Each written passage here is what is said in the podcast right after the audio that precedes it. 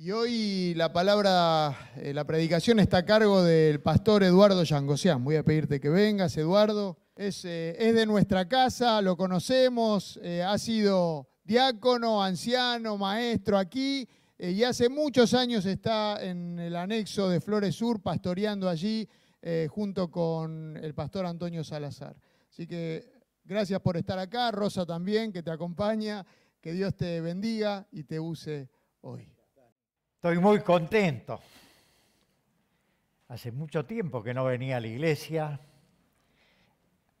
siempre en los anexos, pero hoy me toca estar con ustedes, con mis hermanos, que me vieron crecer en la vida espiritual. Y por ahí estoy nervioso como el primer día que prediqué un día de juventud en esta iglesia. Han pasado los años, hemos visto crecer la generación nuestra, pero siempre me llamó la atención la vida misionera de nuestra iglesia. Nosotros crecimos en una iglesia misionera. Yo recuerdo tres personas fundamentales que nos marcaron en el comienzo de nuestra juventud. El pastor de Brasil, Topalián, Garabet Topalián, el pastor Juan Equisián y el pastor Carlos Atquián. Y un día estando lejos en Canadá, me tocó hospedar a los tres. Y claro, los tres venían de distintas ciudades y estaban en Canadá y en invierno. Y ¿qué hicimos? Como argentinos hicimos un asado y vinieron a comer y disfrutamos la presencia de los testigos del Señor que estaban en el mundo llevando el Evangelio. El pastor Topalián llegó hasta Sri Lanka, la India, Bolivia, todo Brasil, Argentina, y fueron dejando ejemplos, pero el mejor ejemplo está en la palabra de Dios.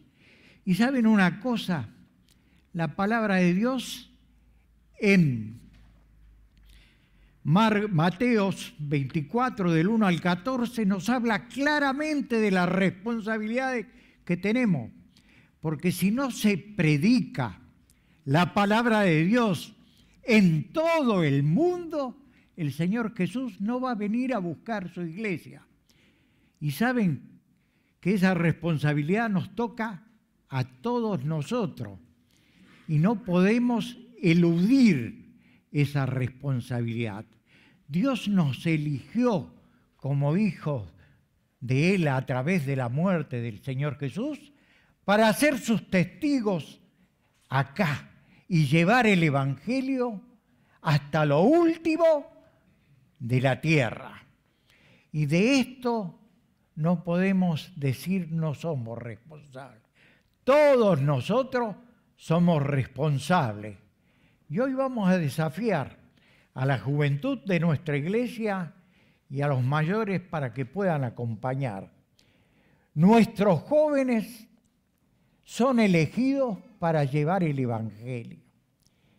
Y nuestra iglesia debe ver la capacidad de los jóvenes y debe ver el compromiso que tienen con Dios para enviarlos. Pablo decía, ¿cómo van a escuchar el Evangelio si no hay quien le predique?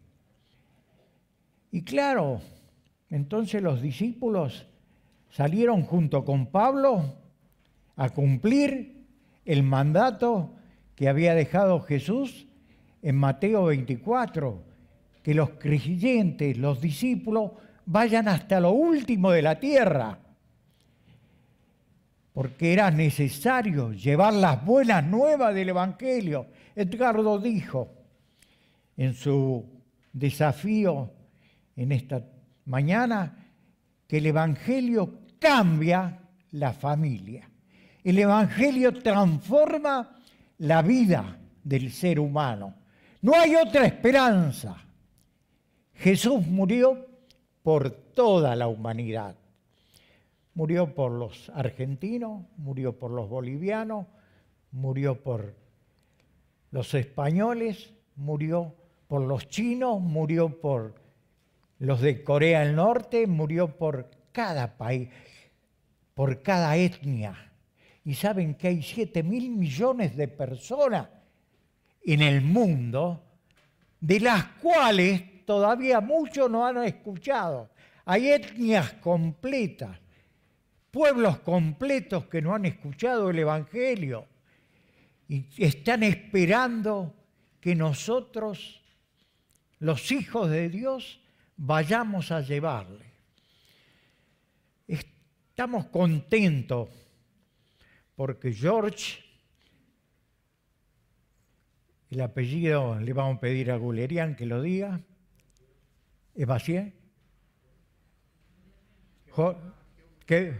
Jorge, Kevork, el apellido, Evanesian, Jaibacian, Jaibacian. Está allá en Evanesor predicando el Evangelio.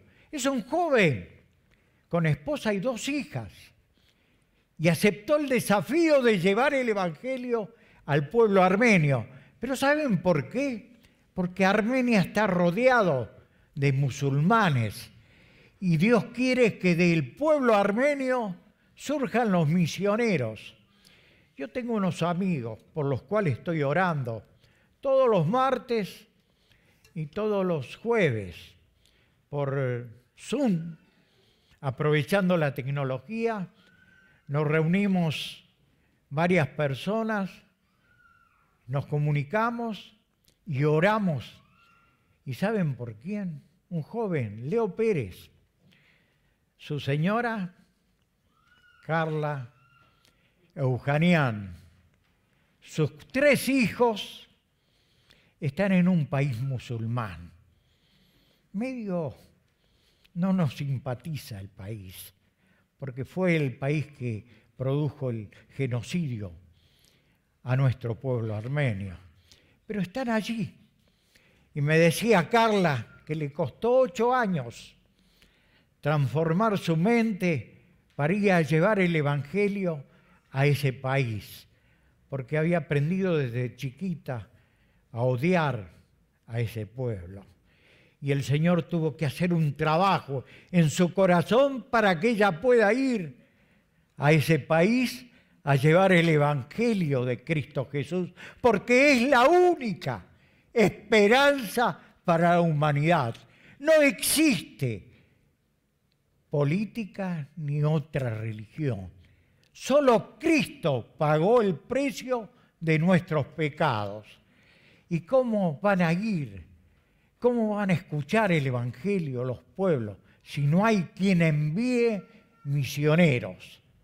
Y ustedes jóvenes son el futuro de esta iglesia y son los futuros elementos que Dios va a elegir para que vayan a predicar. Yo ya estoy culminando mi vida. Quizás si me hubiera dado cuenta antes que el Señor me necesitaba, hubiera ido a muchos más lugares. Pero tuve oportunidad de ir a la misión de Tucumán muchas veces. Y cada vez que iba, iba a cada casa de familia. Yo creo que he recorrido las tierras alrededor de, de la misión de Tucumán y he entrado a las casas. Algunos ni me conocían y le decía que venían en nombre del hermano Minás y al hermano Minás que había recorrido toda la misión y todas las casas, pero no solo en Tucumán. Cuando salía de Buenos Aires iba parando en los pueblos, iba predicando el Evangelio, iba entrando en las casas en Córdoba, en los amigos que no eran creyentes, y cuando llegaba a Santiago también iba y cuando llegaba a Tucumán no dejaba ni una casa sin visitar y predicar el Evangelio. Y no todos eran armenios, eran gente argentina y agradecido a Dios por este país que le dio la oportunidad de desarrollarse y consagrarse a los pies de Cristo fue a llevarle las buenas nuevas del Evangelio. Y hay muchos que hemos recibido en este país estudio, capacitación, pero Dios nos desafía para que llevemos las buenas nuevas del Evangelio, no solo en nuestro país, sino en todos los países del mundo. Nosotros conocimos obreros enviados por nuestras iglesias en Bolivia y yo visité la misión de Brasil y en medio de Goiás, un pueblo metido cerca del Amazonas, fuimos y había muchos misioneros, 14, 15 familias de misioneros que estaban trabajando en el Amazonas y en toda la zona del Amazonas llevando el Evangelio. Y había iglesias quizás más grandes que esta también, constituida por obreros de la Iglesia Evangélica Armenia, de todas las congregaciones del Yespairutión, de la Hermandad Evangélica Armenia, y tenían muchos misioneros trabajando, y todavía siguen trabajando obreros. Y yo me acuerdo que un día nos vino a visitar desde la India el pastor Yelchurri, un morochito chiquito.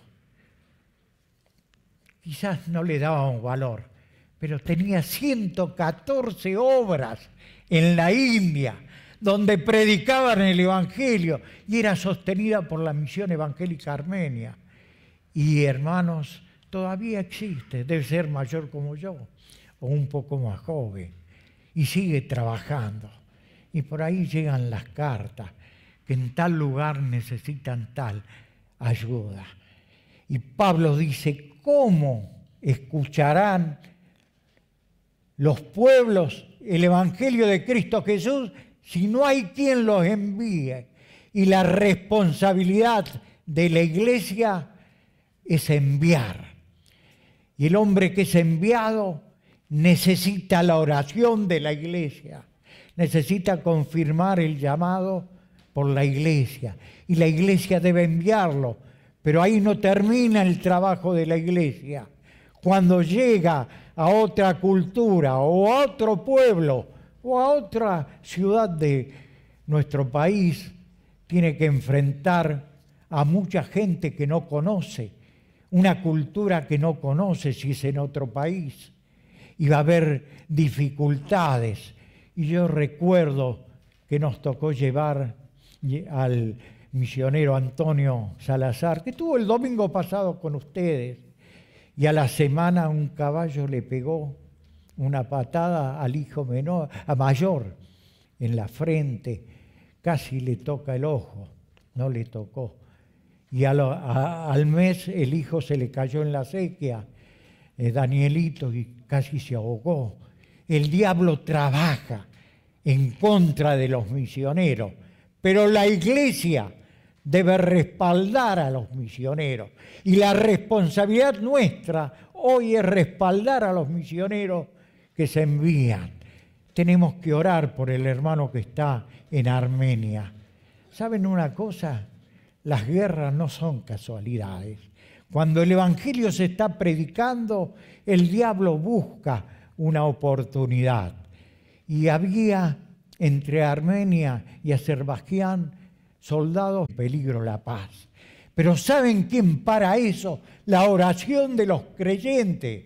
Si los creyentes se arrodillan, no duden que Dios va a transformar las guerras en paz, porque el Dios que creemos nosotros es poderoso y nos sostuvo a nosotros y nos sostiene a la iglesia evangélica para que envíen misioneros es el desafío. Nuestros jóvenes tienen que asumir este desafío y nosotros debemos acompañarlo, debemos respaldarlo. ¿Cómo podemos nosotros los creyentes involucrarlo? Porque la gran comisión dice que el Evangelio tiene que ser predicado en todo el mundo. Y hay muchos lugares que todavía no se ha predicado el Evangelio. Hay muchos hermanos que están traduciendo la Biblia en los idiomas que necesitan los pueblos que no han sido evangelizados. Y saben una cosa, que el diablo se ocupa con estas guerras de parar el ingreso de traductores de la Biblia en toda la región de Rusia, porque está prohibido entrar, porque la guerra es para eso también, para prohibir que el Evangelio entre. Y entonces eh, un amigo mío, que era de Córdoba, un joven, que estudió en una escuela evangélica, se casó con una chica americana y son traductores, y ellos iban al Cáucaso a traducir la Biblia. Van como estudiantes a la universidad de ese país que está en el Cáucaso y ingresan a la universidad y sirven de traductores. Pero ahora está imposible, donde hay otras costumbres, y entonces el misionero empieza a extrañar, y sus hijos extrañan también. Acá vivimos muy bien los argentinos todavía, a pesar de las circunstancias, pero cuando llegan a un país donde hay dificultad, dice, ay, ¿por qué dejamos Argentina? Y los abuelos lloran a su nieto, y los tíos lloran a sus, a sus sobrinos, y todo eso influye para que el misionero empiece a dudar de su llamado. Pero ¿quién lo sostiene? La oración de los creyentes, la oración de la iglesia. Hermanos, voy a ir terminado porque el tiempo se pasó, pero Dios nos da la oportunidad de servir. ¿Y saben por qué lo hacemos? Porque Dios quiere que amemos al ser humano. Quiere que todo creyente ame de corazón al ser humano. Y puede ser de España, puede ser de eh, Israel, puede ser de otro país, pero Dios quiere que amemos al ser humano, porque Él nos amó a nosotros primero. Que Dios lo bendiga y que Dios también bendiga a los oyentes del YouTube, también para que ellos puedan ser interpelados por el deseo de enviar misioneros a otros países. Que Dios los bendiga. Amén.